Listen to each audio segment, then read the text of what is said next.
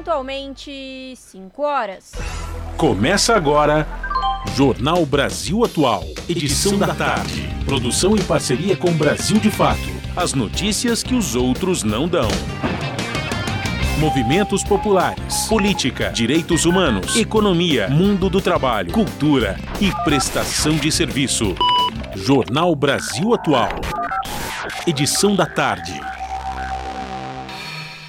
Olá, muito boa tarde. Hoje é quinta-feira, dia 6 de abril de 2023 e está começando o Jornal Brasil Atual, edição da tarde, com a apresentação de Emerson Ramos e eu, Larissa Borer. E estas são as manchetes de hoje. Após ataque à creche, Blumenau decreta luto de três dias. O governo Lula anuncia medidas para combater ataques violentos em escolas. Senador Contarato pede audiências públicas sobre assassinatos em escolas. Estudante da Universidade Federal Rural do Rio de Janeiro é preso por enviar mensagens racistas a colegas.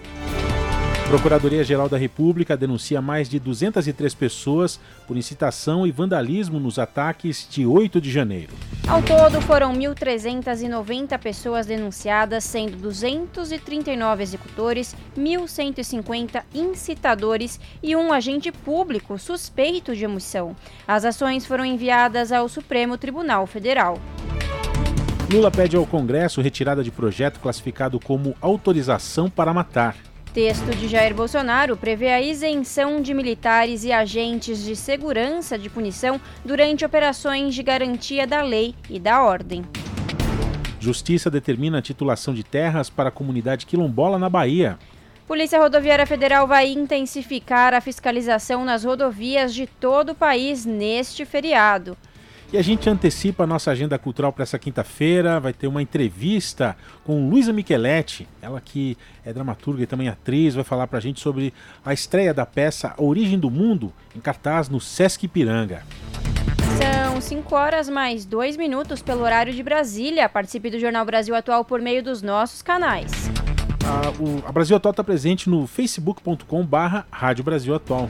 Pelo Instagram, arroba Rádio Brasil Atual. A gente também está no Twitter, arroba RA Brasil Atual. Ou pelo WhatsApp, o número você já conhece, é o 11 96893 7672.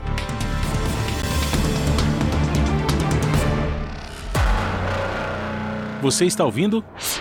Jornal Brasil Atual, edição da tarde. Uma parceria com Brasil de Fato. Na Rádio Brasil Atual.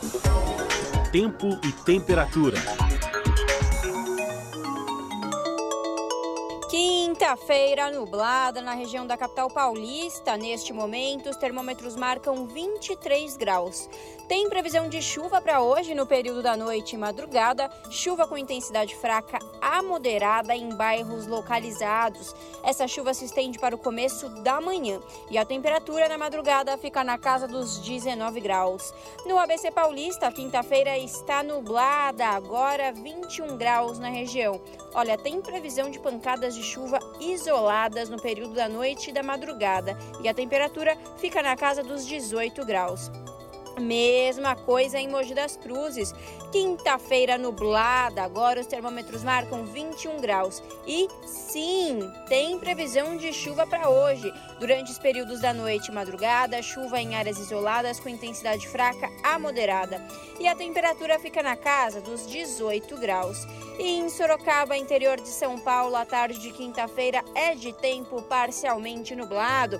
Os termômetros marcam 25 graus neste momento. Tem previsão de pancadas de chuva durante o período da madrugada, chuva com intensidade fraca a moderada. E a temperatura fica na casa dos 19 graus. Olha, logo mais eu volto para falar como fica o tempo nesta Sexta-feira Santa e também dar um spoiler do tempo no final de semana. Na Rádio Brasil Atual, está na hora de dar o serviço. Jornal Brasil Atual, edição da tarde, são 5 horas mais 4 minutos. E vamos saber a situação do trânsito na cidade de São Paulo no final da tarde desta quinta-feira pré-feriado. A CET, que é a Companhia de Engenharia de Tráfego aqui da capital, informa que neste momento são 538 quilômetros de lentidão. Agora a CET mudou a forma de calcular o trânsito e calcula também de todas as rodovias do entorno da capital além, é claro, das ruas e avenidas de São Paulo. Bom, as regiões que apresentam maiores índices de lentidão são a oeste, com 143 quilômetros, e a sul, com 141 quilômetros. Lembrando que hoje placas com final 7 e 8 não podem circular por conta do rodízio. O trânsito aqui na Avenida Paulista tá tranquilo, tanto sentido Consolação como sentido paraíso. E Emerson, qual que é a situação dos veículos por trilhos aqui na capital paulista? Vamos lá, Larissa. Agora 5 e 5.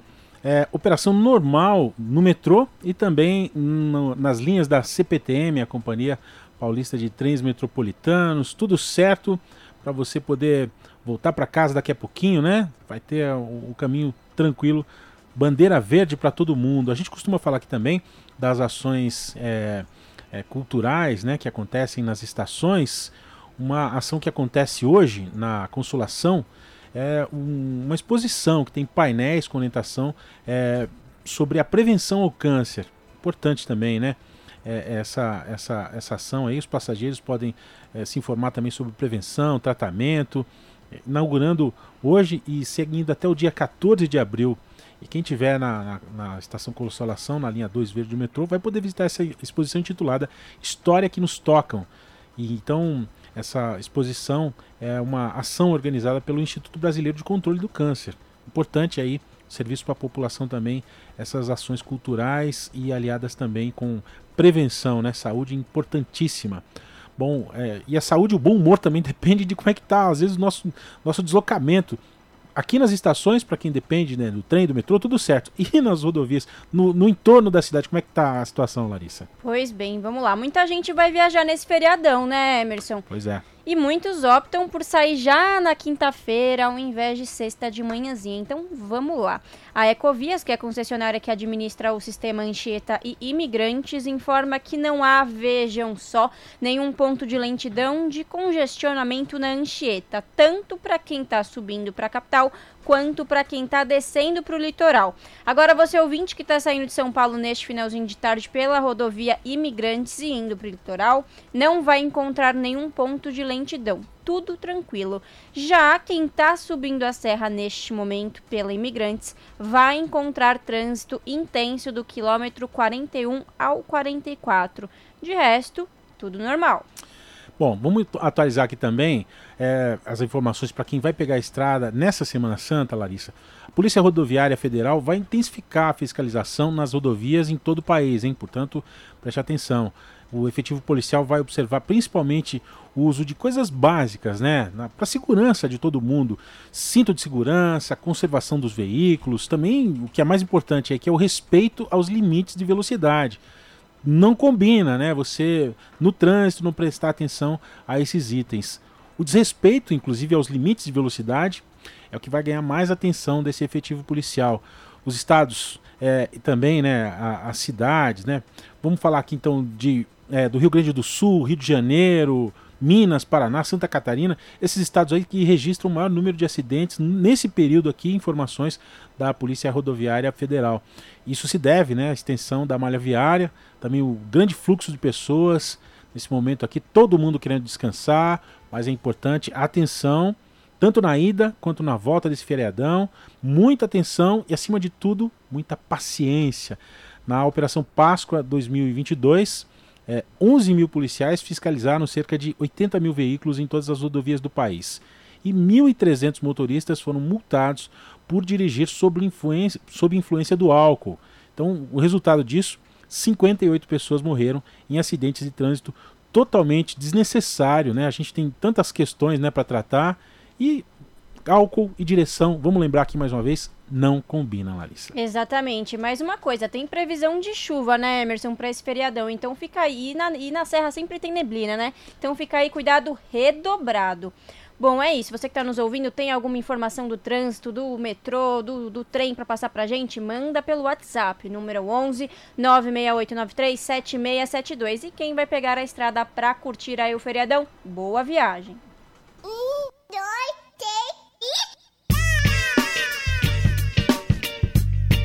Yeah, yeah, yeah, yeah, rapaziada! Aqui quem fala é o DJ1. Eu estou aqui na Rádio Brasil Atual, 98,9 FM, mandando aquele som da pesada para vocês. As notícias que as outras não dão e as músicas que as outras não tocam, você ouve aqui. Se liga no recado, baby! Participe da programação pelo WhatsApp 968937672. 968937672. Muito som da pesada e cheio de groove. É aqui na Rádio Brasil Atual. Fui! Trabalhos técnicos de Fábio Balbini, o cinquentão das paradas. Jornal Brasil Atual. Edição da tarde. Agora, 5 e 10 Jornal Brasil Atual, edição da tarde no ar. Bom, vamos falar aqui, né, gente? Lamentavelmente, né, depois desse ataque à creche lá em Blumenau. Bom, decreto de luto de três dias. A prefeitura local também ofereceu apoio psicológico para os familiares das vítimas e também vagas nas creches públicas para as famílias dessas crianças sobreviventes que optarem também por sair dessa creche particular, é, que é a Cantinho Bom Pastor onde aconteceu esse crime hediondo. Vamos saber aqui mais detalhes na reportagem de Jefferson Correia. Na tarde desta quarta-feira, autoridades policiais, Prefeitura de Blumenau e governo de Santa Catarina se pronunciaram em uma coletiva de imprensa sobre o ataque e morte de crianças em uma creche em Blumenau.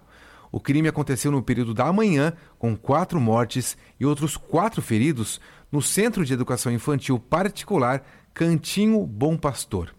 O agressor é um homem de 25 anos que chegou em uma moto e pulou o muro da unidade escolar. Logo depois do ataque, ele se entregou à polícia em um batalhão da Polícia Militar.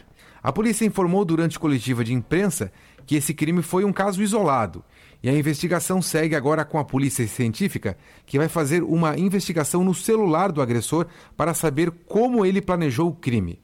A audiência de custódia está marcada para esta quinta-feira.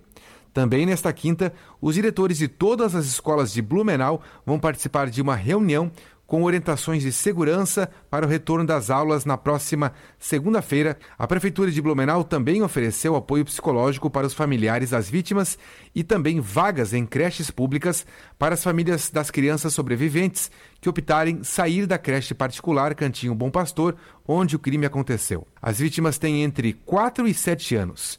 As outras quatro crianças feridas foram levadas para o hospital e estão internadas em observação e devem receber alta nesta quinta-feira. O governador de Santa Catarina, Jorginho Melo, decretou o luto oficial de três dias. De Joinville, Santa Catarina, da Rádio Joinville Cultural FM, repórter Jefferson Correa.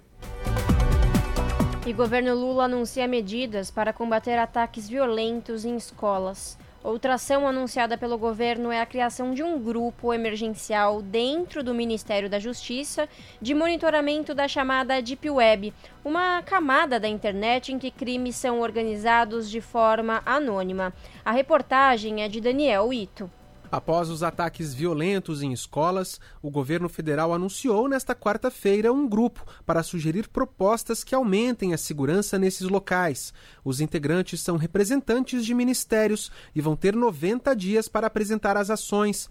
A primeira reunião está agendada para esta quinta-feira, mas algumas ações já foram anunciadas em caráter emergencial.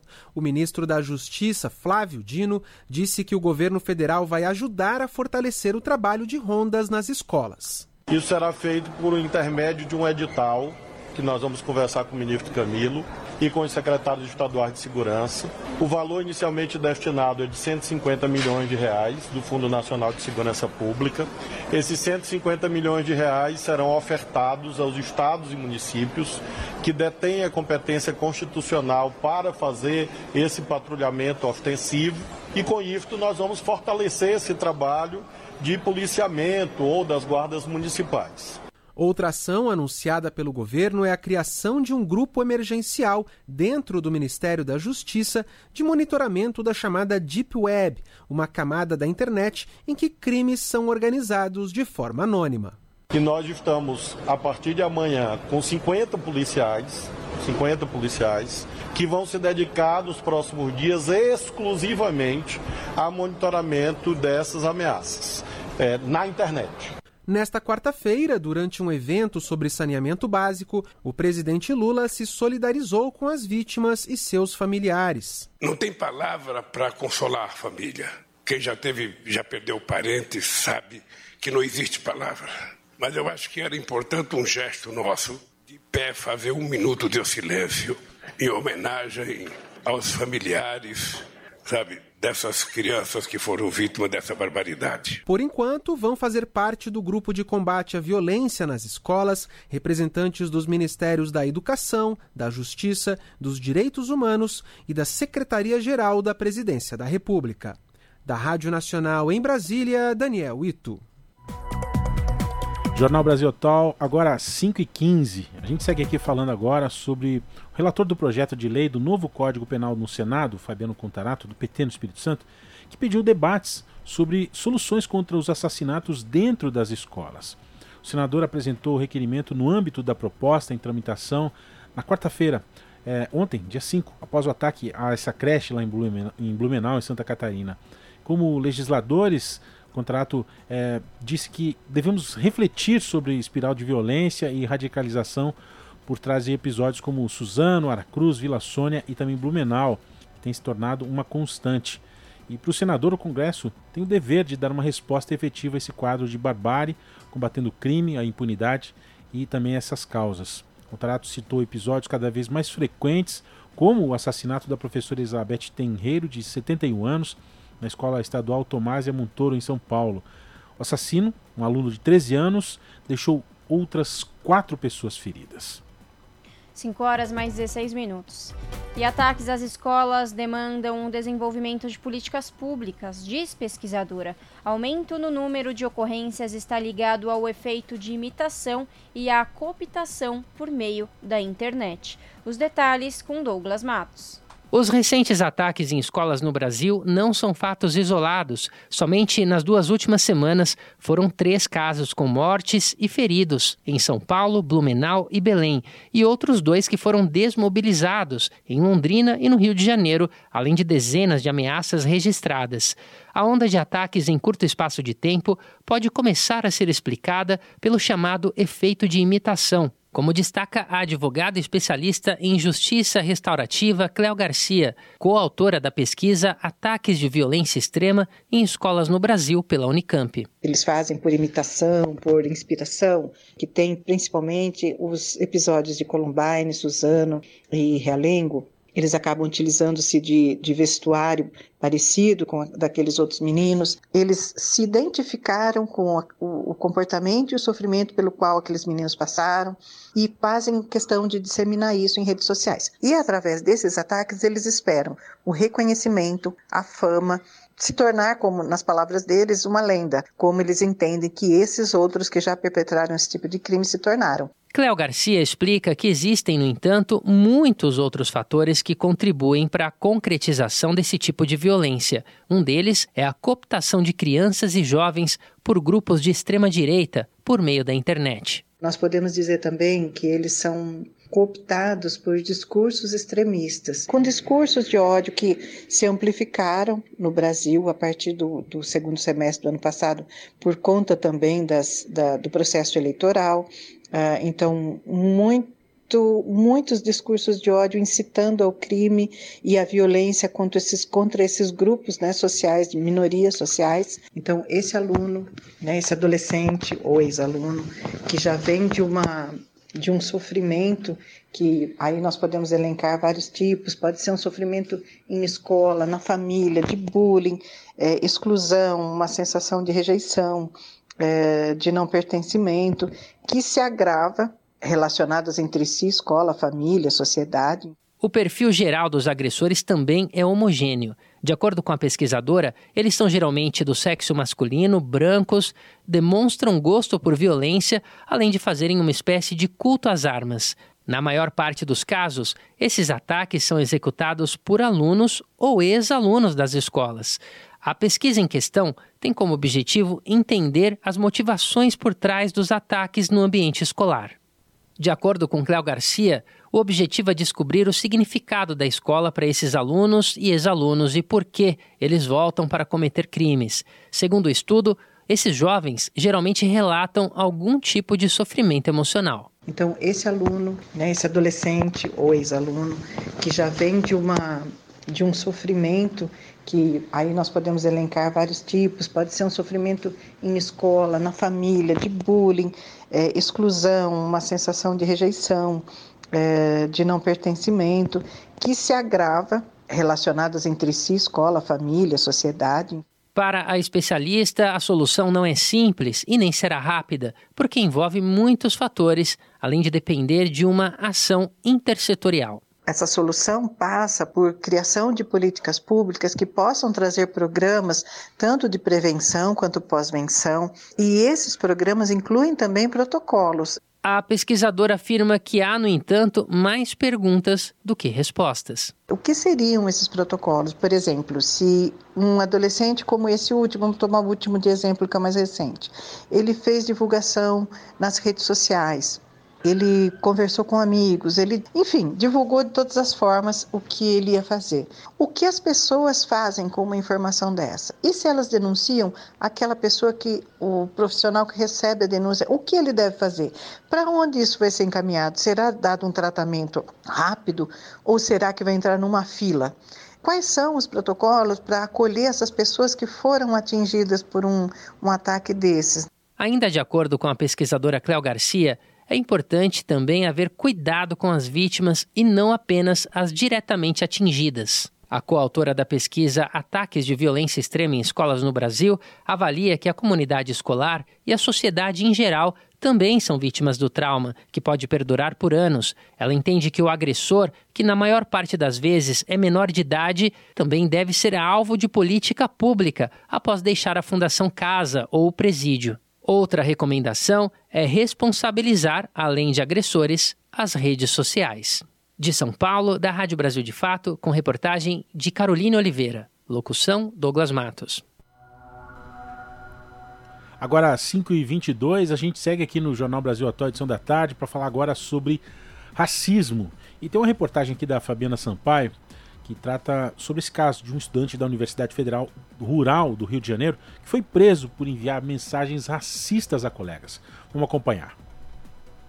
Um estudante da Universidade Federal Rural do Rio de Janeiro foi preso por enviar mensagens em tom de ameaças com conteúdo racista, homofóbico e de violência. As mensagens seriam direcionadas a outros universitários. Agentes da Delegacia Policial de Seropédica, na Baixada Fluminense, onde fica o campus da Rural, receberam informações sobre o caso e o conteúdo das mensagens e iniciaram um trabalho de investigação e inteligência. As conversas foram divulgadas nas redes sociais. A prisão aconteceu na quarta-feira. Segundo a Polícia Civil, o suspeito confessou o crime e, ao que tudo indica, ele agia sozinho. Em nota, além de informar sobre a prisão do estudante suspeito, a Administração Central da Universidade Federal Rural do Rio de Janeiro disse que está tomando todas as providências administrativas necessárias para o melhor encaminhamento do caso. A universidade informou ainda que as atividades acadêmicas e administrativas serão realizadas normalmente na semana que vem a partir de segunda-feira.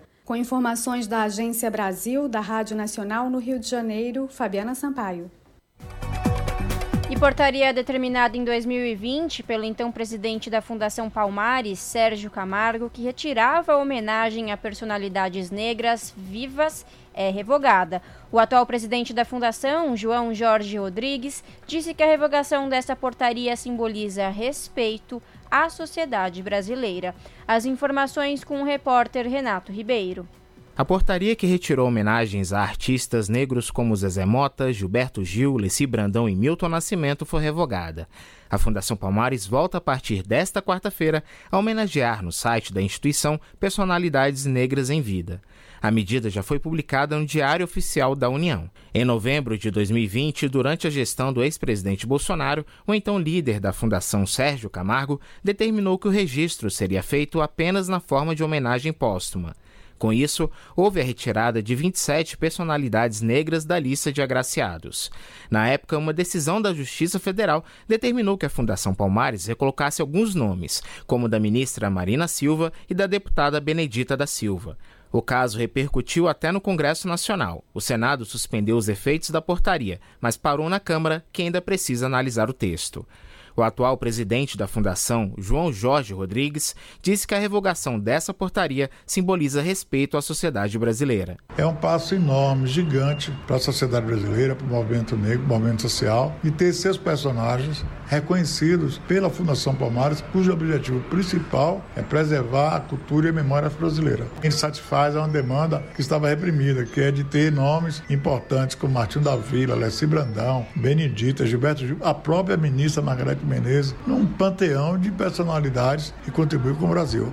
O texto com a revogação cria um grupo de trabalho que vai analisar a inclusão de novos homenageados e a recolocação das personalidades que foram retiradas da lista. Da Rádio Nacional em Brasília, Renato Ribeiro. Esse é o Jornal Brasil Atual, edição da tarde. Uma parceria com Brasil de Fato.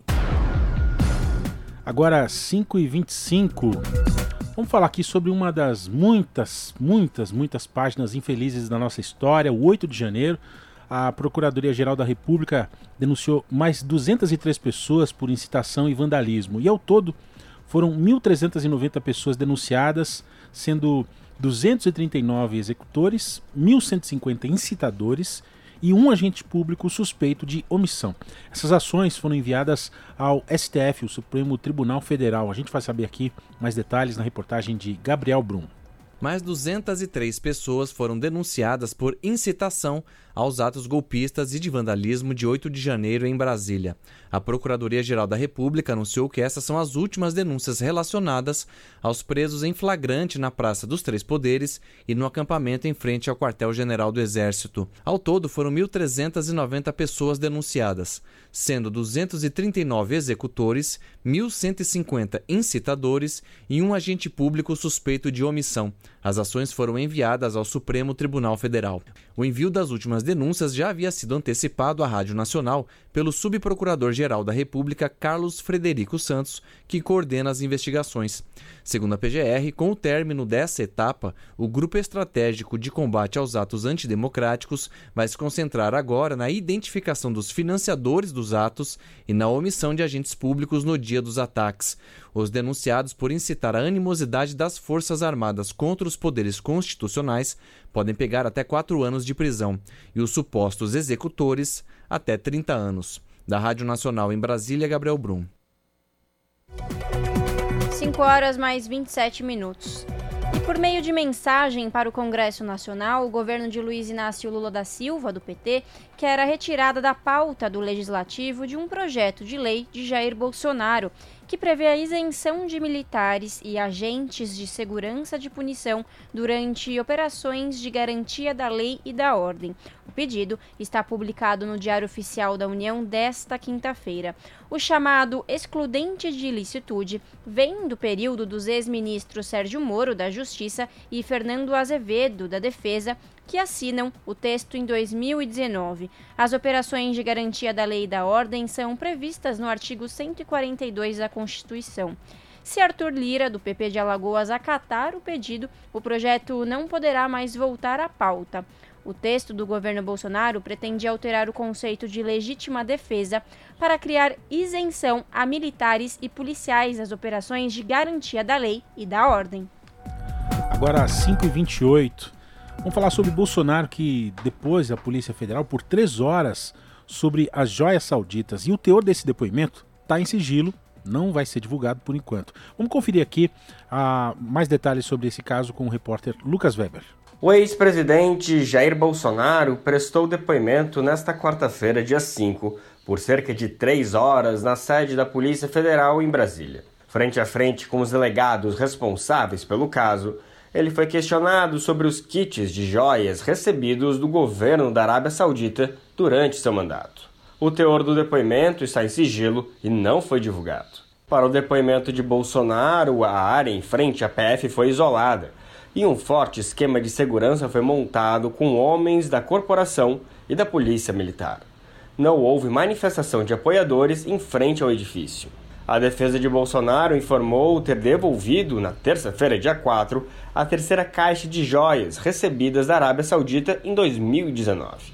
As peças foram entregues à Caixa Econômica Federal.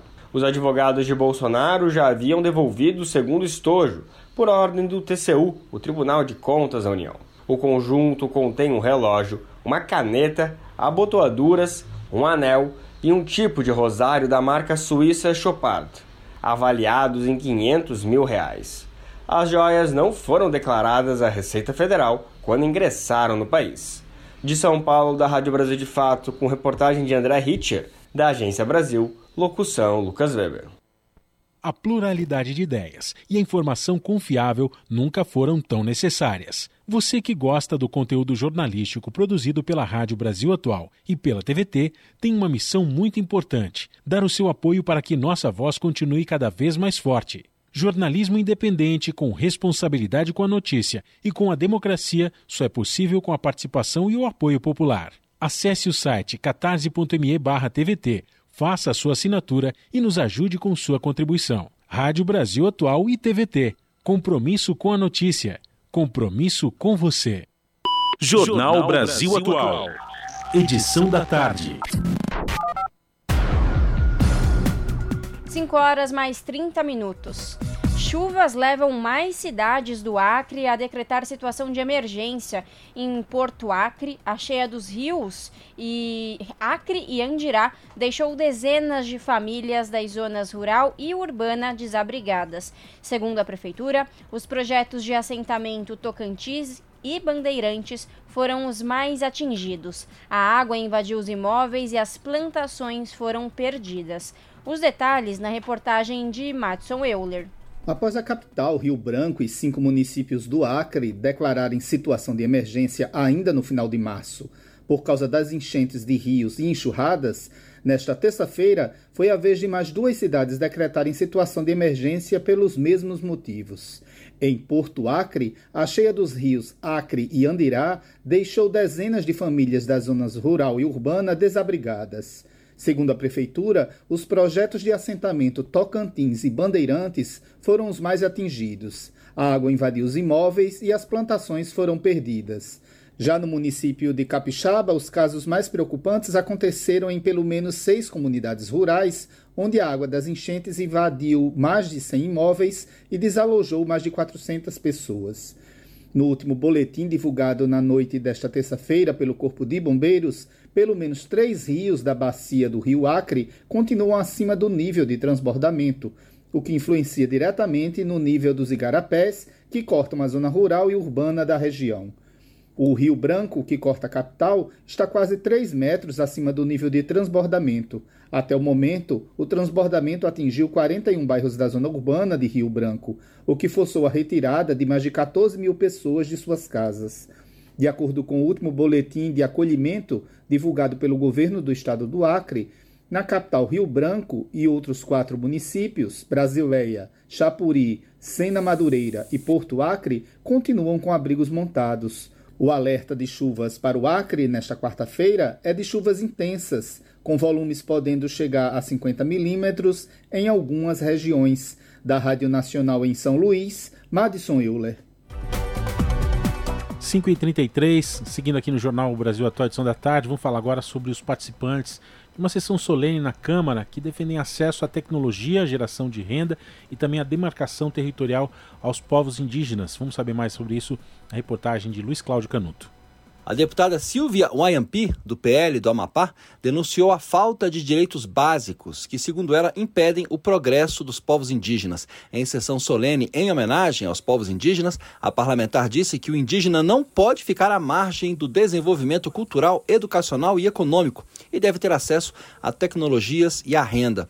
A autora do pedido para a realização da sessão, Silvia Wayampi, lamentou a ausência dos demais parlamentares que compõem a bancada indígena, a maior da história Ao todo, foram eleitos cinco deputados autodeclarados indígenas. Além de Silvia Wayampi, foram eleitas Sônia Guajajara, do pessoal de São Paulo, atual ministra dos povos indígenas do Brasil, Célia Chacreabá, do pessoal de Minas Gerais, Juliana Cardoso, do PT de São Paulo, e também foi eleito o deputado Paulo Guedes, do PT de Minas Gerais. Secretária de Saúde Indígena no governo Bolsonaro, Silvia Wayampi, destacou a importância da homenagem aos povos indígenas. Essa é uma homenagem aos povos indígenas brasileiros, de diversas etnias, de diversos povos, de diversos pensamentos.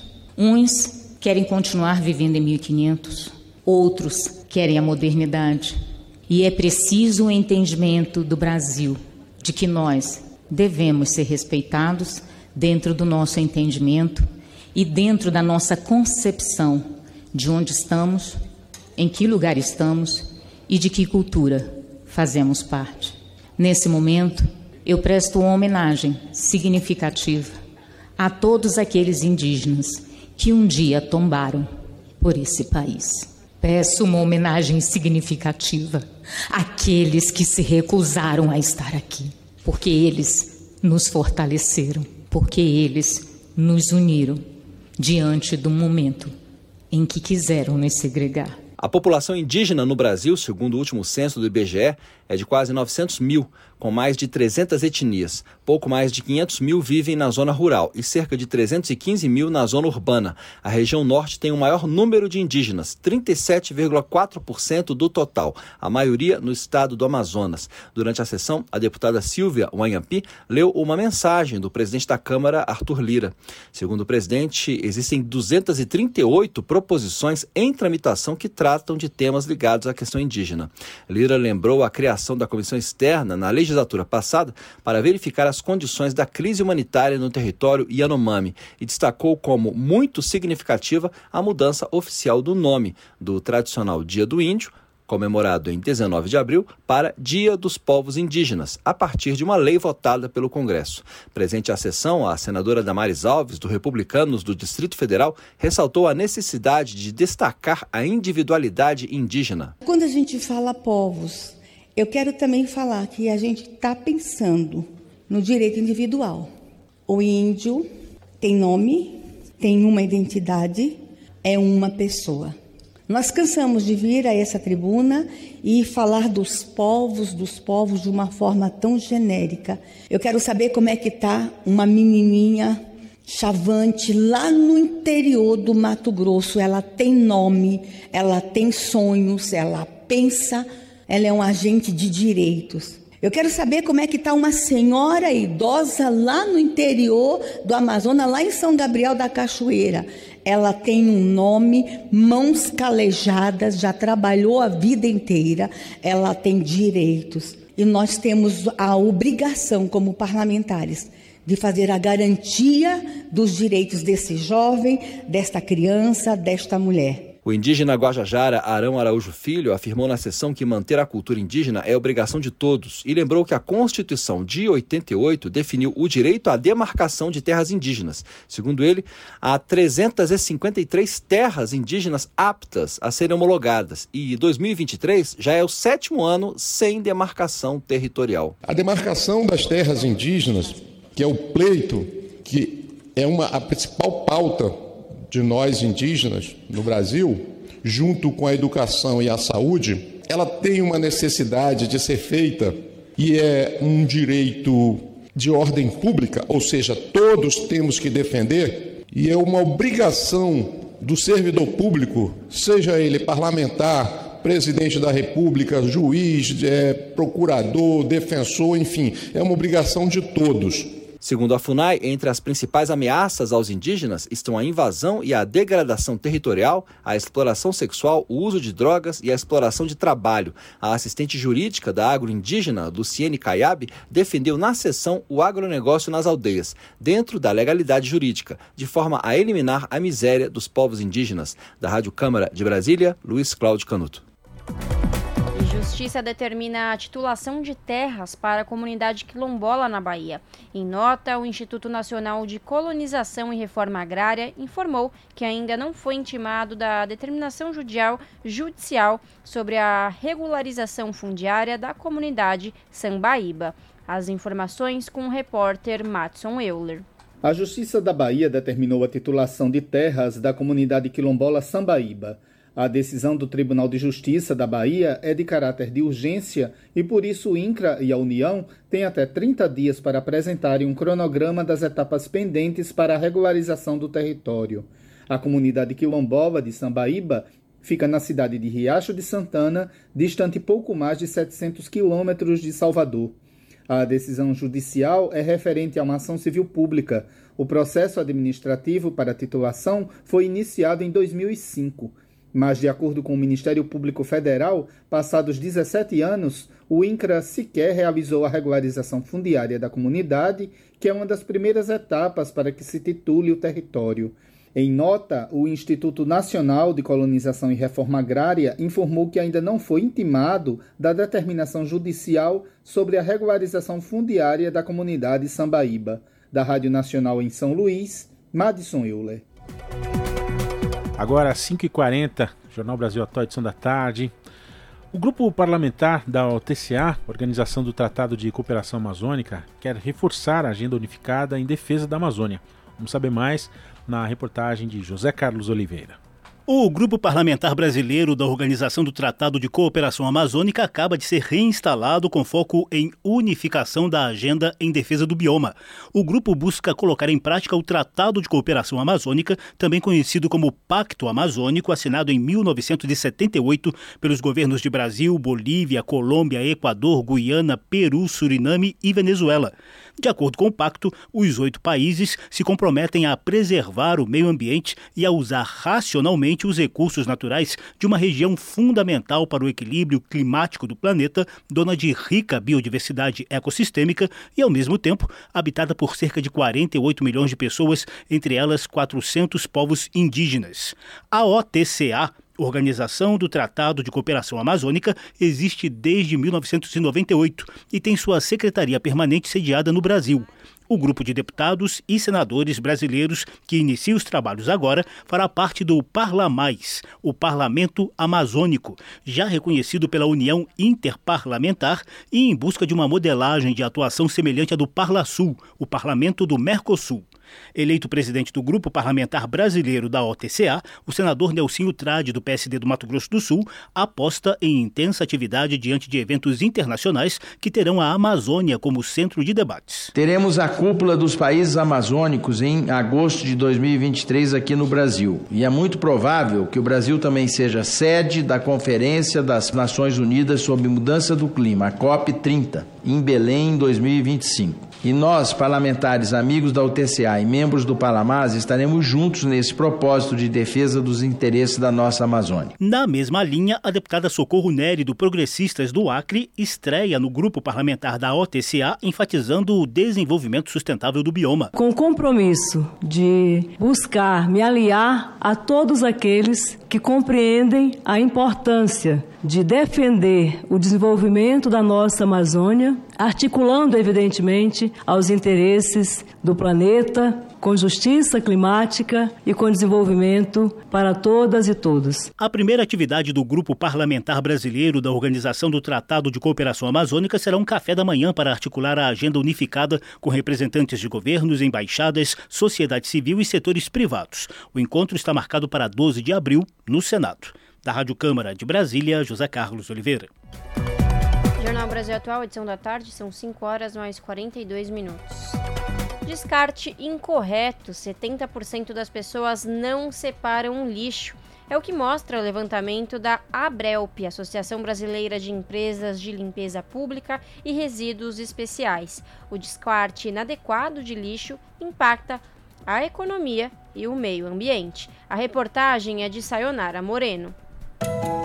Depois que tomamos pé da dimensão do quanto o descarte inadequado do lixo impacta a economia e o meio ambiente, é possível pensar em formas de amenizar o problema. Inicialmente, entender o papel de cada cidadão e cada família neste processo. O diretor executivo da ONG Menos um Lixo, Wagner Andrade, defende que o descarte correto é uma das saídas esse material, esse plástico, essa embalagem, esse papel, quando ele não está contaminado com resíduos orgânicos, ele vai ter lá na ponta um valor comercial maior e, por consequência, vai beneficiar economicamente aquela cooperativa, vai gerar mais renda para o bolso do cooperado, do catador. Então, o papel do consumidor é chave também em direcionar esse resíduo pós-consumo da forma correta. A simples separação entre resíduos úmidos, orgânicos, dos secos, já é suficiente para para a gente contribuir de forma muito significativa para a cadeia da reciclagem. E essa linha vem sendo pouco adotada pelas famílias brasileiras, mesmo em cidades com a política de reciclagem. Por outro lado, muita gente separa, mas as cidades não têm a política. Um levantamento da Abrelp, Associação Brasileira de Empresas de Limpeza Pública e Resíduos Especiais, mostra que mais de 70% das cidades brasileiras já possuem coleta seletiva. No entanto, somente 30% das pessoas separam o lixo seco do orgânico em casa. O diretor-presidente da Abrelp, Carlos Silva Filho, destaca que antes disso é preciso conscientização para diminuir a produção de resíduos e incentivo no consumo consciente. Na questão de redução, de minimizar a geração de resíduos pela população, aí seria muito importante ações de educação ambiental, ações de sensibilização para orientar a um consumo consciente. Então, nós precisamos integrar esses conceitos em políticas públicas eficientes que possam fazer essa diferença e encaminhar essa mudança. Enquanto o lixo seco segue para as cooperativas de reciclagem, o orgânico acaba indo para os aterros, o que também poderia ser evitado com as práticas de compostagem. No Brasil, a Embrapa estima que somente 1% dos resíduos orgânicos produzidos vão para a compostagem. Ao adotar essa prática, é possível reaproveitar os restos de comida, por exemplo, para a produção de adubos orgânicos. E isso pode ser feito em casa, com as chamadas composteiras ou destinado a espaços específicos de prefeituras ou cooperativas.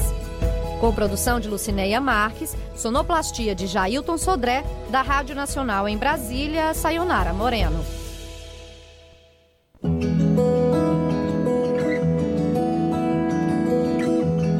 Momento agroecológico.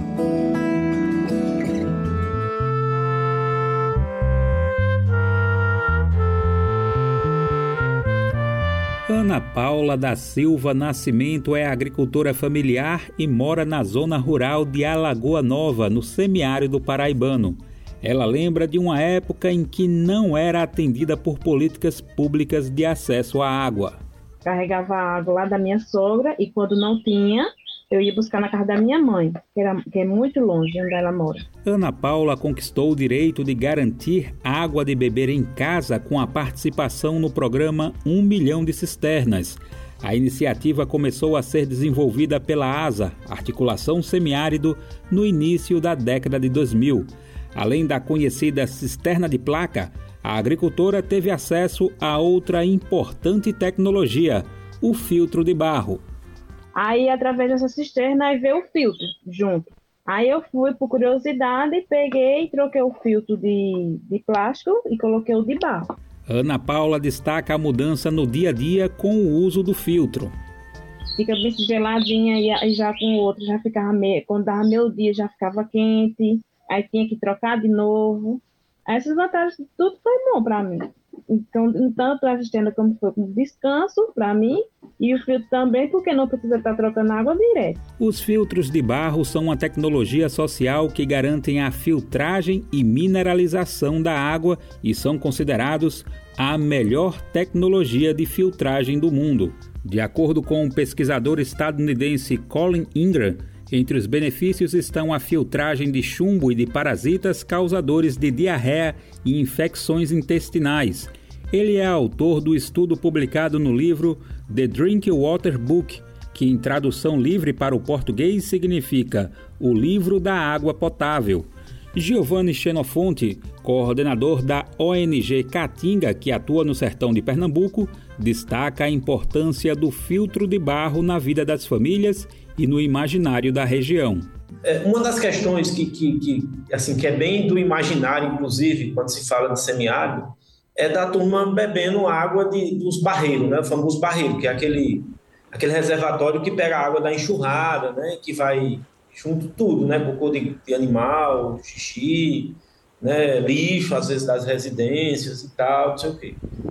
É, e aí, lógico, aquilo provocava é, vários tipos de, de, infecções, principalmente verminose nas crianças. Giovanni Xenofonte destaca a importância de um conjunto de tecnologias sociais para a boa convivência da população com um território semiárido. Além das cisternas de placas e filtros de barro, outros equipamentos favorecem o acesso à água para consumo humano, produção de alimentos e criação de animais ele aponta que um conjunto de iniciativas da Rede Asa atuou na garantia de direitos e na mudança de um imaginário de fome e sede na região. Então, assim, aquilo era uma das, das paisagens que a gente sempre sonhou em, em mudar, né? As pessoas ter vida digna, como a gente está no nosso slogan, e para ter vida digna precisa beber uma água de qualidade, né? Durante o governo Bolsonaro, o programa Cisternas sofreu um corte de quase 100% no seu orçamento. De acordo com dados do Siga Brasil do Senado, de 75 milhões de reais destinados em 2019, o recurso passou a ser de pouco mais de 2 milhões de reais em 2023. Hoje, mais de 350 mil famílias ainda aguardam as cisternas de placas. Então, para garantir o acesso à água, a ASA passou a realizar de forma colaborativa a campanha Tenho Sede, o que começou como um projeto para facilitar o acesso às cisternas, acabou se estendendo para a necessidade de garantir o acesso à água potável para a população, como aponta Giovanni. Quando a turma da, da pesquisa, da ciência, se chegou com a gente, disse: olha, isso é um problema. Não dá para, por exemplo, ter um programa de políticas públicas com é, que oferte água que não seja potável. Aí a gente, então, como é que resolve esse problema? Aí pensamos em, em diferentes tipos de filtragem, né? Experimentar alguns tipos. E aí foi pensando algumas coisas, né, de filtros mais físicos, mas aí se percebeu de que o filtro, o filtro de barro era algo que já era usado e que tinha um, uma eficiência muito grande no, no, no tratamento da água. Além da qualidade, a água pode ficar até 5 graus mais fria que a temperatura ambiente por causa do contato com o barro, o que é um ponto positivo para quem mora no semiárido, assim como Ana Paula. Com o tempo que a gente vai utilizando, a gente vai percebendo a diferença de um para o outro, sabe? Porque, assim, ela vai, a gente lavar ele bem direitinho, aí colocar água e a água vai ficando assim filtrada um gostinho diferente, mais saudável também. Traga-me um copo d'água, tenho sede. E essa sede pode me matar. A campanha Tenho Sede conta com a colaboração do cantor e compositor Gilberto Gil que gravou uma versão da música Tenho Sede, composição de Gonzaguinha e Anastácia. Traga-me um copo d'água, tenho sede. E essa sede pode me matar. Para contribuir com a campanha, acesse www.tenhosede.org.br olhos pedem teu olhar. A planta pede chuva quando quer brotar. Do Recife, da Rádio Brasil de Fato, com reportagem de Lucila Bezerra. Locução: Daniel Lamir.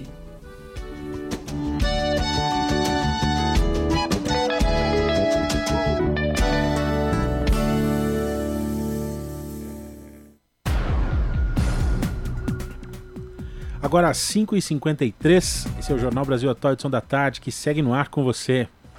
E a gente vai falar agora sobre o problema dos parques eólicos e as pessoas afetadas, né, que relatam impactos no meio ambiente e também na saúde. Um grupo de afetados pelos aerogeradores esteve numa reunião com o governo e quem traz os detalhes é a repórter Priscila Mazenotti. Imagina só conviver dia e noite com esse som. É assim que as comunidades dentro de parques eólicos vivem dia e noite por conta da proximidade com as torres que geram energia a partir do vento. A descrição é de uma turbina de avião que nunca desliga e os impactos são muitos. No meio ambiente, alteração na vegetação, destruição da flora, morte de animais. E na saúde, zumbido no ouvido, depressão e medo. É o que está acontecendo onde a Roselma de Oliveira mora, em Caetés, em Pernambuco. Uma das torres fica a apenas 160 metros da casa dela. Problemas de alergia, é, problemas de audição, que perdem na audição. É, e um dos piores que eu acho que está acontecendo também é a depressão, a ansiedade. É, crianças de 8 anos, 9, 5, 6 anos para dormir tem que ser a base de medicamentos. E a gente não, não dorme. A gente cochila e acorda com aquele barulho terrível que é.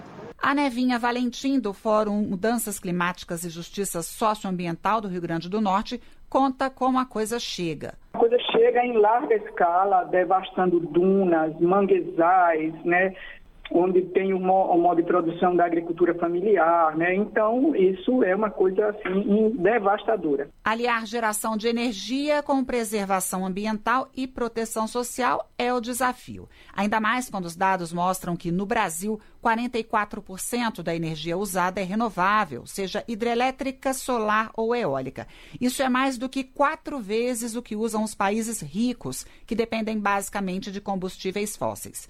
E o assunto foi tema de discussão em Brasília esta semana. Um grupo de afetados pelos aerogeradores esteve em reuniões com o governo. Apesar de reconhecerem a importância desse tipo de matriz energética, querem fazer parte da discussão. O professor da Universidade Federal da Paraíba, Yuri Paiva, resume o que seria o ideal. Esse diálogo, essa abertura de possibilidade de a gente fazer com que essas vozes né, sejam é, ouvidas e tenham repercussão, é, esse é o primeiro passo. Em segundo, né, a gente vai ter que ter realmente a, a, a, ação do poder público na fiscalização. E, em terceiro lugar, que a gente adote um modelo de desenvolvimento de segurança energética que seja centrado nas pessoas e não apenas na atividade econômica. O grupo que esteve em Brasília participando dessas reuniões apresentou para o governo um panorama do cenário atual. Uma outra possibilidade seria a instalação das chamadas eólicas offshore, de construção das torres de energia em alto mar. No mês passado, a Petrobras chegou a assinar uma carta de intenções para analisar a viabilidade técnica de instalação dessas eólicas em seis estados. Com produção de Renato Lima, da Rádio Nacional em Brasília, Priscila Mazenotti. Pesquisa Juventudes, Meio Ambiente e Mudanças Climáticas, divulgada na terça-feira, dia 4, mostra que um a cada três jovens não sabem em que bioma vivem. Os detalhes na reportagem de Leandro Martins. Um em cada três jovens brasileiros não sabem qual bioma vive. Essa é uma das conclusões da pesquisa Juventudes, Meio Ambiente e Mudanças Climáticas, divulgada terça-feira em São Paulo. O estudo revela o comportamento e o entendimento dos jovens do país sobre o assunto.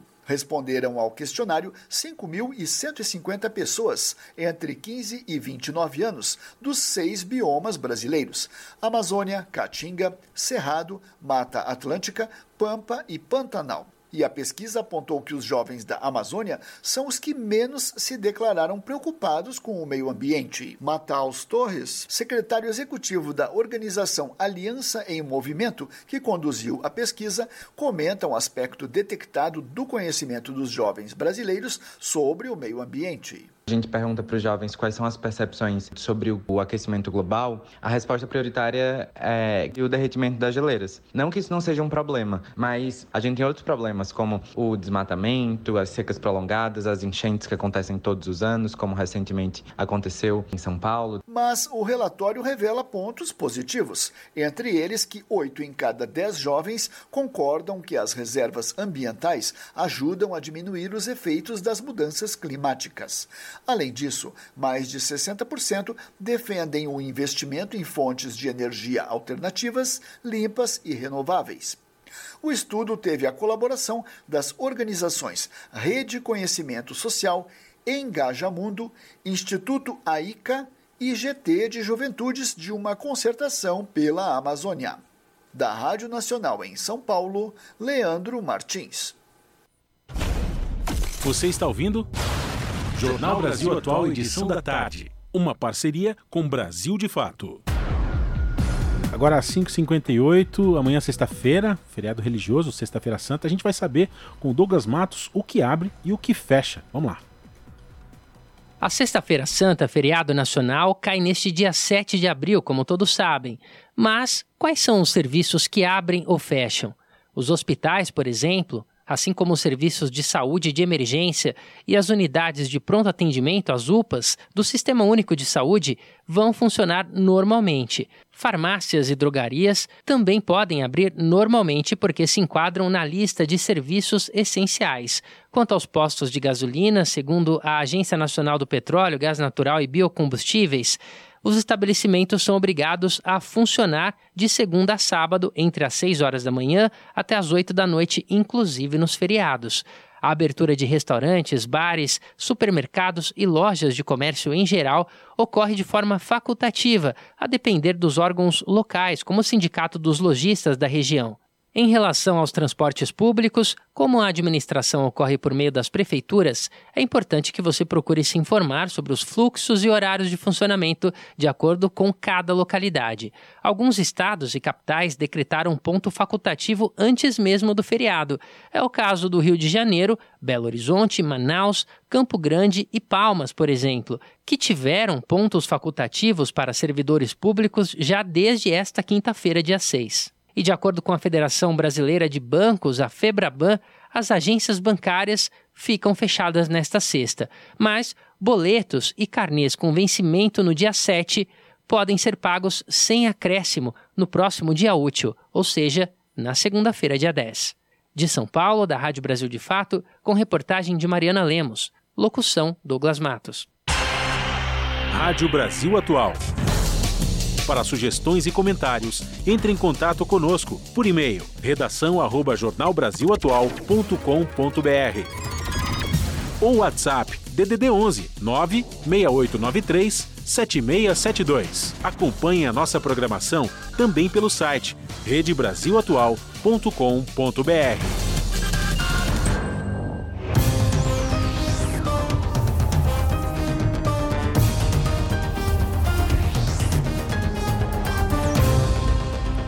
18 horas mais um minuto e chegou o momento de fazer conexão com a redação do seu jornal para saber quais são os destaques da edição desta quinta-feira. Lembrando que o seu jornal começa logo mais às 19 horas na TVT, canal digital 44.1 ou pelo canal do YouTube, youtube.com/redetvt.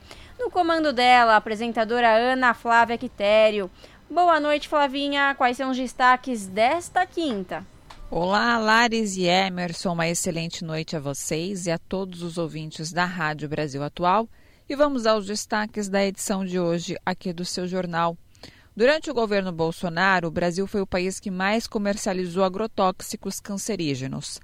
As substâncias campeãs de venda nos últimos anos, no caso 2020 e 2021, além de causar doenças como câncer, também devastaram o meio ambiente. Estudos revelam que 30% dos agrotóxicos aplicados de avião em plantações de cana-de-açúcar em São Paulo, por exemplo, estão associados ao desenvolvimento de câncer. De 2010 para 2019, houve um aumento de 63% dos casos entre os homens e de 28% entre as mulheres. Outro assunto é sobre educação. O ministro da Educação, Camilo Santana, disse hoje que o governo fará reuniões semanais para discutir o combate à violência nas escolas e apresentará uma proposta no prazo de 90 dias. Santana participou hoje de uma reunião em Brasília do grupo interministerial criado pelo presidente Lula. Também participaram os ministros Márcio Macedo, da Secretaria-Geral, e também Anísia Trindade, da Saúde. Tivemos casos aí como o de Blumenau nessa semana, entre tantos outros, né, que infelizmente chocaram tanto o Brasil como o mundo e principalmente porque envolve crianças né, e adolescentes. E para encerrar, é, o Movimento dos Trabalhadores Sem Teto do Rio Grande do Sul promoveu a primeira edição da Noite Cultural Tempero de Luta na Cozinha Solidária da Azenha, em Porto Alegre. Para quem não conhece a história da Cozinha Solidária da Azenha, ela surgiu em 2021 e faz parte de um projeto nacional do Movimento dos Trabalhadores Sem Teto, o MTST. E após serem despejados no primeiro prédio e também eles enfrentaram né, toda uma pandemia do coronavírus e também enfrentaram né, de punhos é, fechados aí muita luta o governo Bolsonaro. Hoje os idealizadores do programa eles podem talvez respirar um pouquinho mais aliviados porque tramita no Congresso um projeto de lei protocolado pelo deputado Guilherme Bolos que visa dar mais força às cozinhas solidárias a exemplo da cozinha solidária da Azenha Bom, esses foram os destaques da edição de hoje aqui do seu jornal, mas não se esqueçam que mais notícias e informações vocês acompanham pontualmente às sete da noite comigo no seu jornal. Bom programa, Emerson Hilares. Beijão grande para todo mundo e até daqui a pouco. Jornal Brasil Atual, edição da tarde. Uma parceria com Brasil de Fato. Agora às 6 e 4 vamos falar agora sobre a política da Petrobras e o ministro que quer mudança nessa política e redução de preço dos combustíveis. Alexandre Silveira, ministro das Minas e Energia, diz que a estatal, a estatal já recebeu orientação para alterações. No entanto, a estatal está negando essas informações. Vamos saber mais aqui é, sobre esse tema com o Rodrigo Gomes. O ministro de Minas e Energia, Alexandre Silveira, do PSD, defendeu uma mudança na política de preços de combustíveis da Petrobras. A alteração, segundo ele, abriria espaço para reduzir cerca de 25 centavos na gasolina, por exemplo. A ideia foi apresentada em entrevista ao programa Conexão Globo News nesta quarta-feira, dia 5 o chefe da pasta criticou a atual política de preços, que equipara os preços dos combustíveis produzidos e vendidos no Brasil a valores dos mesmos produtos no exterior.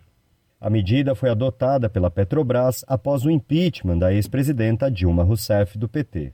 Ela é conhecida como PPI, das iniciais Preço de Paridade de Importação. Ou seja, a Petrobras vende combustíveis que produz aqui ao mesmo preço praticado por importadores que atuam no Brasil. Silveira considera essa prática um verdadeiro absurdo. Ele defendeu a chamada PCI, sigla para Preço de Competitividade Interno. O ministro disse ainda que o governo já enviou à estatal orientações para mudanças no PPI. Isso, aliás, é promessa de campanha do atual presidente Luiz Inácio Lula da Silva, do PT. Silveira afirmou que sabe que a Petrobras tem investidores privados e que o PPI trouxe lucro a eles mas ressaltou que a União é acionista controladora da empresa e fará com que ela cumpra o seu papel social. Ele também falou em respeitar a governança e a natureza jurídica da Petrobras. Mas, em suas palavras, o governo vai exigir, como controlador, que ela respeite o povo brasileiro. O ministro ainda lembrou que a empresa deve cumprir o que está na lei e na Constituição, amortecendo crises internacionais de preços dos combustíveis. Na última segunda-feira, dia 3, reportagem do jornal O Globo informou que o presidente Lula quer mesmo mudanças no PPI. Informou inclusive que ele estaria insatisfeito com o atual presidente da Petrobras, Jean Paul Prates, do PT, pois ele estaria demorando para implementar essas medidas. De São Paulo, da Rádio Brasil de Fato, com reportagem de Vinícius Konchinski, locução Rodrigo Gomes. E a ANEEL contesta a previsão do Banco Central e indica a manutenção da bandeira verde. Previsão da ANEL é de que o período úmido termine com alto grau de armazenamento nas hidrelétricas perto de 90%. Os detalhes com o repórter Gabriel Brum. A Agência Nacional de Energia Elétrica contestou a previsão do Banco Central da aplicação da bandeira amarela em dezembro deste ano e do ano que vem. Em um ofício enviado ao presidente do BC, Roberto Campos Neto, o diretor-geral da ANEEL, Sandoval Feitosa, indica alta chance da manutenção da bandeira verde até o final deste ano. A projeção do Banco Central está na ata da última reunião do Copom. Os técnicos apontam inflação de preços administrados, como é o caso da energia elétrica, de 10,2% para 2023 e 5,3% para 2024. Nessa conta, adotam a hipótese de bandeira amarela em dezembro. Esse é um dos argumentos usados na manutenção da taxa básica de juros em 13,75%. Na nota em que anunciou a bandeira verde em abril, a ANEEL informou que, com os dados atuais, é bastante provável o acionamento da bandeira verde para todo o ano de 2023. A previsão otimista se baseia na situação dos reservatórios, que estão cheios. Segundo a agência, em 28 de março, o Sistema Interligado Nacional atingiu o nível de 85% de armazenamento. A previsão da ANEEL é de que o período úmido termine com alto grau de armazenamento nas hidrelétricas, perto de 90%. Com produção de Dayana Vitor, da Rádio Nacional em Brasília, Gabriel Brum.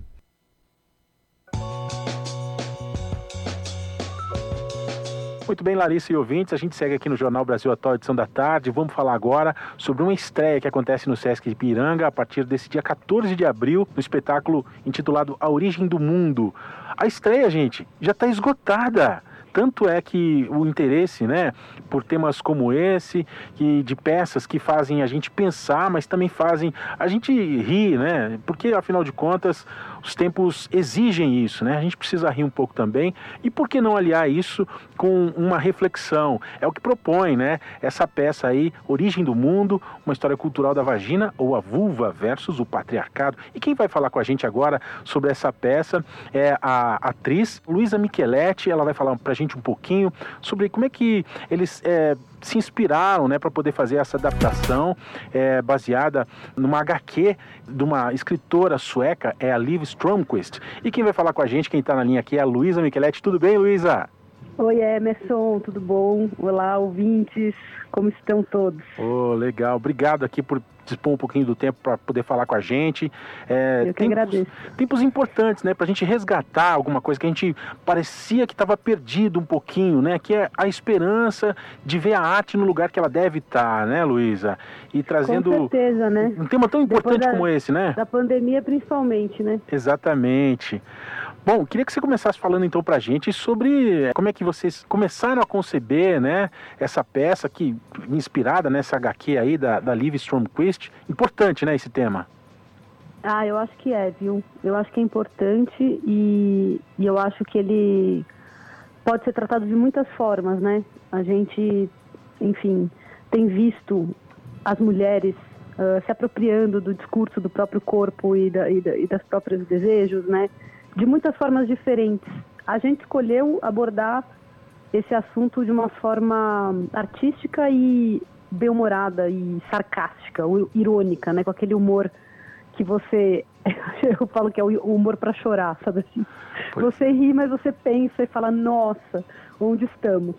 Mas eu acho que é uma estratégia também, né, da gente informar as pessoas através da, da alegria, do riso e, e de uma forma leve. A direção é da Maria Helena Shira, ela foi convidada para entrar no projeto mais recentemente e, e, assim acrescentou muito na, na forma como ela conduziu a gente ali na sala de ensaio, na concepção, nas escolhas. E a Júlia Tavares é a minha parceira de cena e também dramaturga, está em cena comigo e também concebeu essa dramaturgia, o texto, né, a adaptação da HQ para o teatro.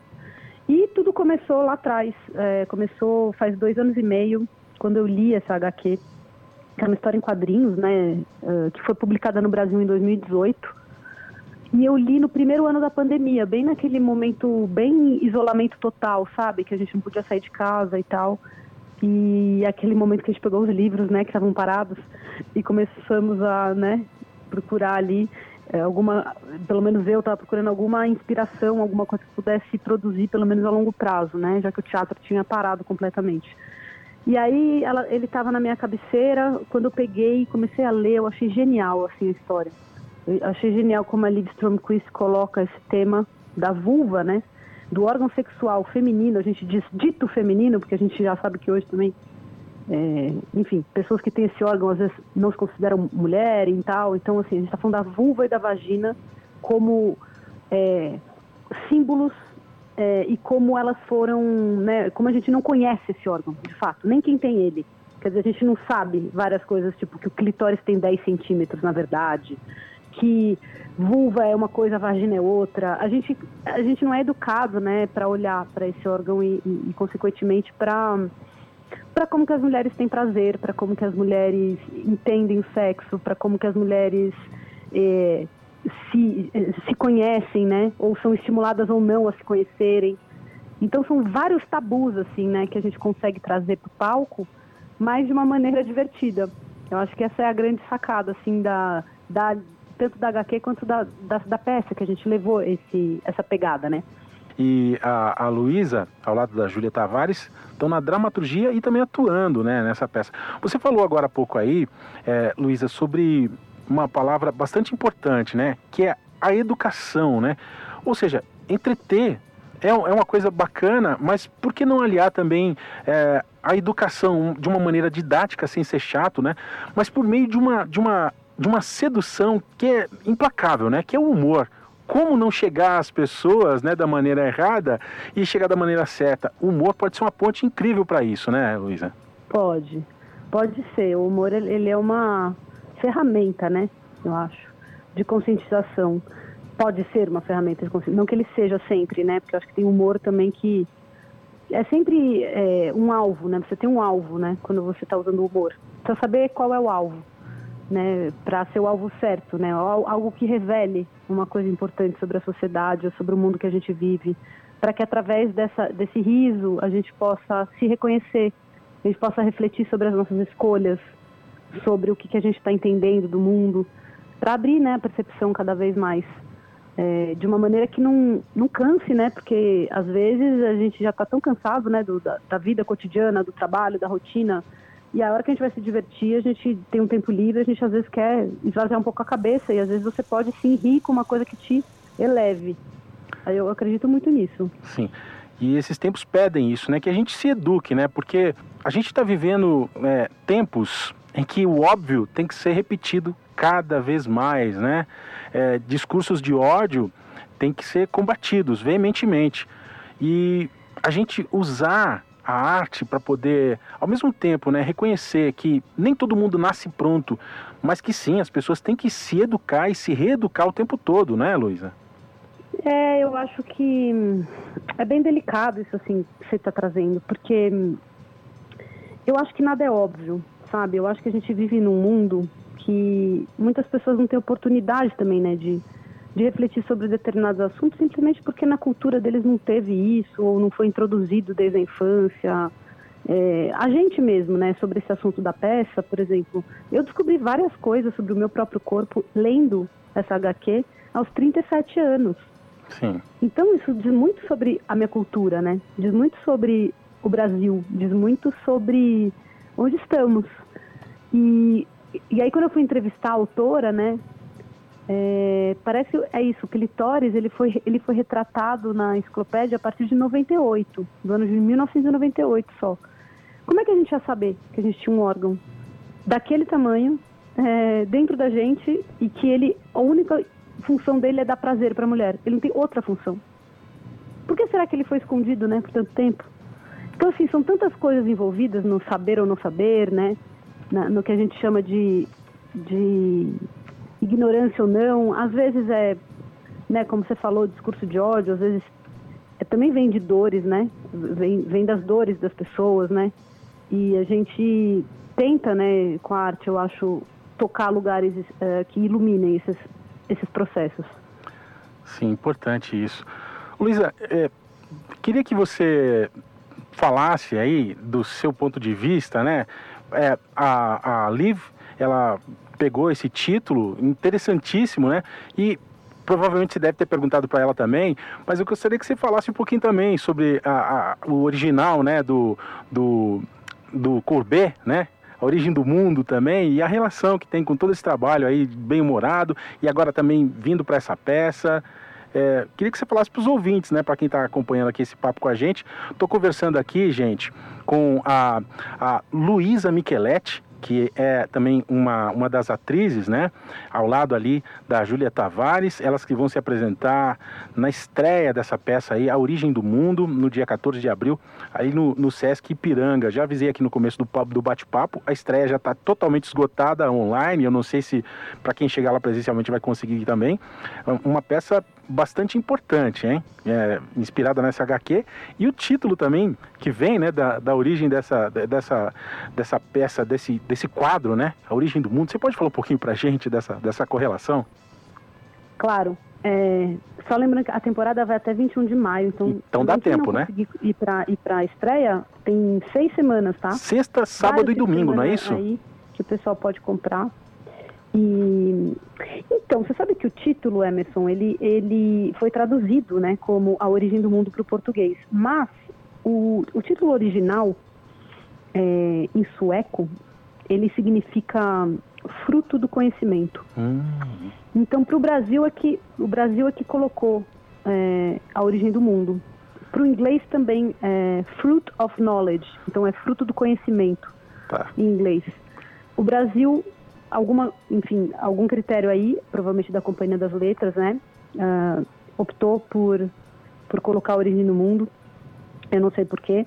Mas, por incrível que pareça, não tem uma relação direta com o quadro. Embora eu acho que o quadro é, deu sabiamente esse título né, para a pintura, A Origem do Mundo, porque todos nós viemos. De, a, o nosso portal do nascimento é a vagina, né? Sim. Então, a origem do mundo. escapou desse portal, e é um portal que a gente conhece tão pouco. Pois é. é...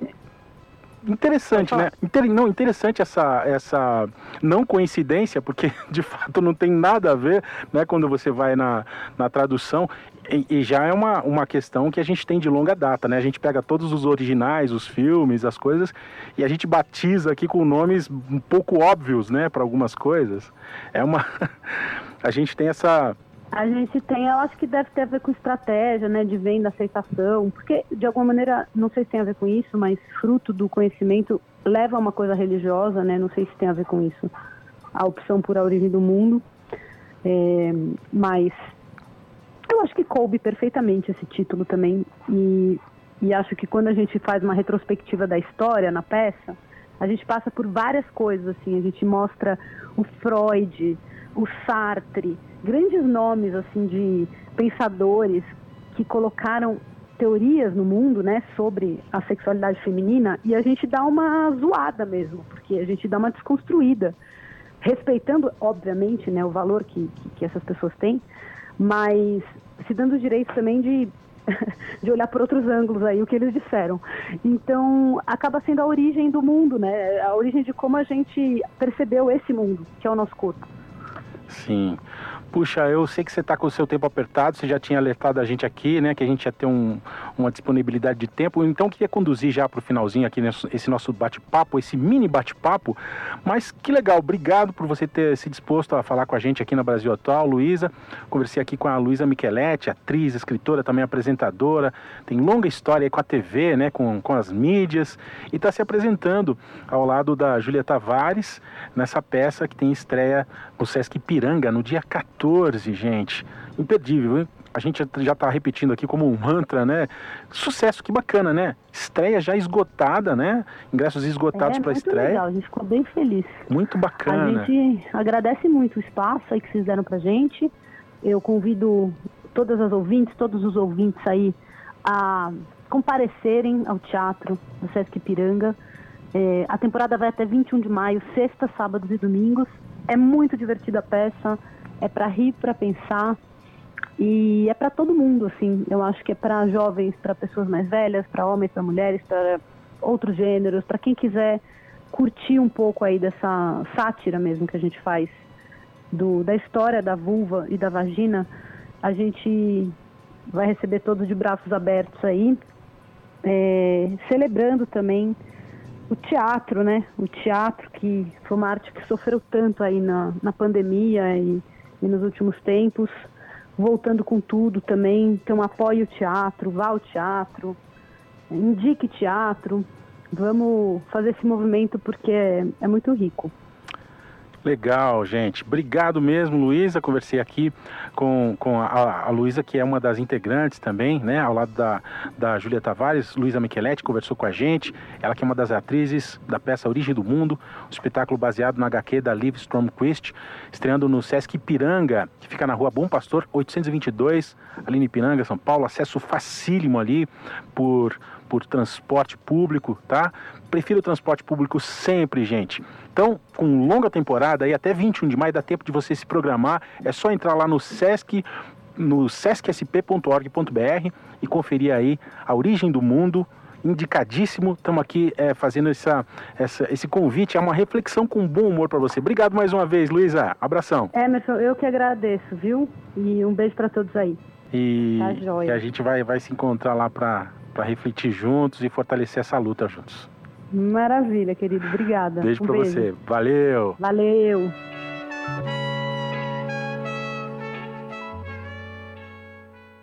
Jornal Brasil Atual. Edição da tarde. 6 horas mais 23 minutos. Prêmio Carolina Maria de Jesus de Literatura 2023 lança edital. A premiação, que teve o edital lançado na quarta-feira no Palácio do Planalto, destina cotas para mulheres negras, indígenas, com deficiência, ciganas e quilombolas. Os detalhes com a repórter Sayonara Moreno. A partir do dia 12 de abril, escritoras brasileiras de obras inéditas poderão se inscrever no Prêmio Carolina Maria de Jesus de Literatura 2023, que vai premiar 40 trabalhos com o valor de 50 mil reais cada uma. A ideia é valorizar autoras nacionais e incentivar a qualidade literária. A premiação que teve o edital lançado nesta quarta-feira no Palácio do Planalto destina cotas para mulheres negras, indígenas, com deficiência, ciganas e quilombolas. A comissão julgadora também vai ser composta apenas por mulheres. Serão seis. A escritora Valesca Barbosa destaca que o prêmio é uma forma de valorizar o esforço das mulheres, sobretudo as negras, para conquistarem espaços no mercado editorial. Para estar no lugar de escritora, a mulher, cada uma delas, inclusive Carolina Maria de Jesus, teve que forjar seu espaço com toda dificuldade, porque tudo é mais difícil. E para a mulher negra, essa dificuldade é ainda maior. Esse desejo de invisibilizar, de calar as mulheres e as mulheres negras. Esse prêmio. O nome do prêmio é uma homenagem à escritora mineira Carolina Maria de Jesus, que morreu em 1977. É autora de diversos livros, incluindo o mais famoso Quarto de Despejo, traduzido em 13 idiomas. A ministra da Cultura, Margarete Menezes, ressaltou as dificuldades e o talento da escritora. Para coroar essa beleza do edital, não poderíamos deixar de homenagear Carolina Maria de Jesus. Ela é um símbolo de qualidade de escrita literária no Brasil e a luta pelo direito à expressão. Escritora negra, pobre, que viveu grande parte da sua vida na favela do Canidé. O edital do prêmio pode ser acessado no site gov.br/cultura. As inscrições são de graça, ficam abertas entre os dias 12 de abril e 10 de junho e devem ser feitas no portal Mapas Culturais. Podem ser inscritas produções literárias inéditas em português brasileiro, como contos, crônicas, poesias, histórias em quadrinhos, romances e roteiros de teatro. De acordo com um estudo de pesquisadores da Universidade de Brasília, entre 1965 e 2014, mais de 70% dos livros publicados por grandes editoras brasileiras foram escritos por homens. Da Rádio Nacional em Brasília, Sayonara Moreno. Rede Brasil Atual, Rádio Brasil Atual, TVT e Brasil de Fato em defesa do consumidor. Em iniciativa conjunta com o Instituto de Defesa do Consumidor, apresentam IDEC Responde, com Igor Marchetti, especialista em direito do consumidor. Grandes lojas têm o costume de carimbar notas fiscais informando um prazo de garantia menor que a determinada pelo Código de Defesa do Consumidor. Essa é uma prática legal? O que o consumidor pode fazer? É importante o consumidor saber que, independente do prazo estipulado na nota fiscal, no carimbo da nota fiscal da loja, o consumidor tem direito a, no prazo de 90 dias, reclamar em relação a vícios do produto identificados durante a sua utilização. Enquanto é, esse prazo não se exaure, a loja não pode, o fornecedor não pode negar a assessoria e a troca ou até, se for o caso da escolha do consumidor, a restituição do valor pago pelo produto. Rede Brasil Atual, Rádio Brasil Atual, TVT e Brasil de Fato em defesa do consumidor. Em iniciativa conjunta com o Instituto de Defesa do Consumidor, apresentaram IDEC Responde. Na Rádio Brasil Atual. Tempo e temperatura.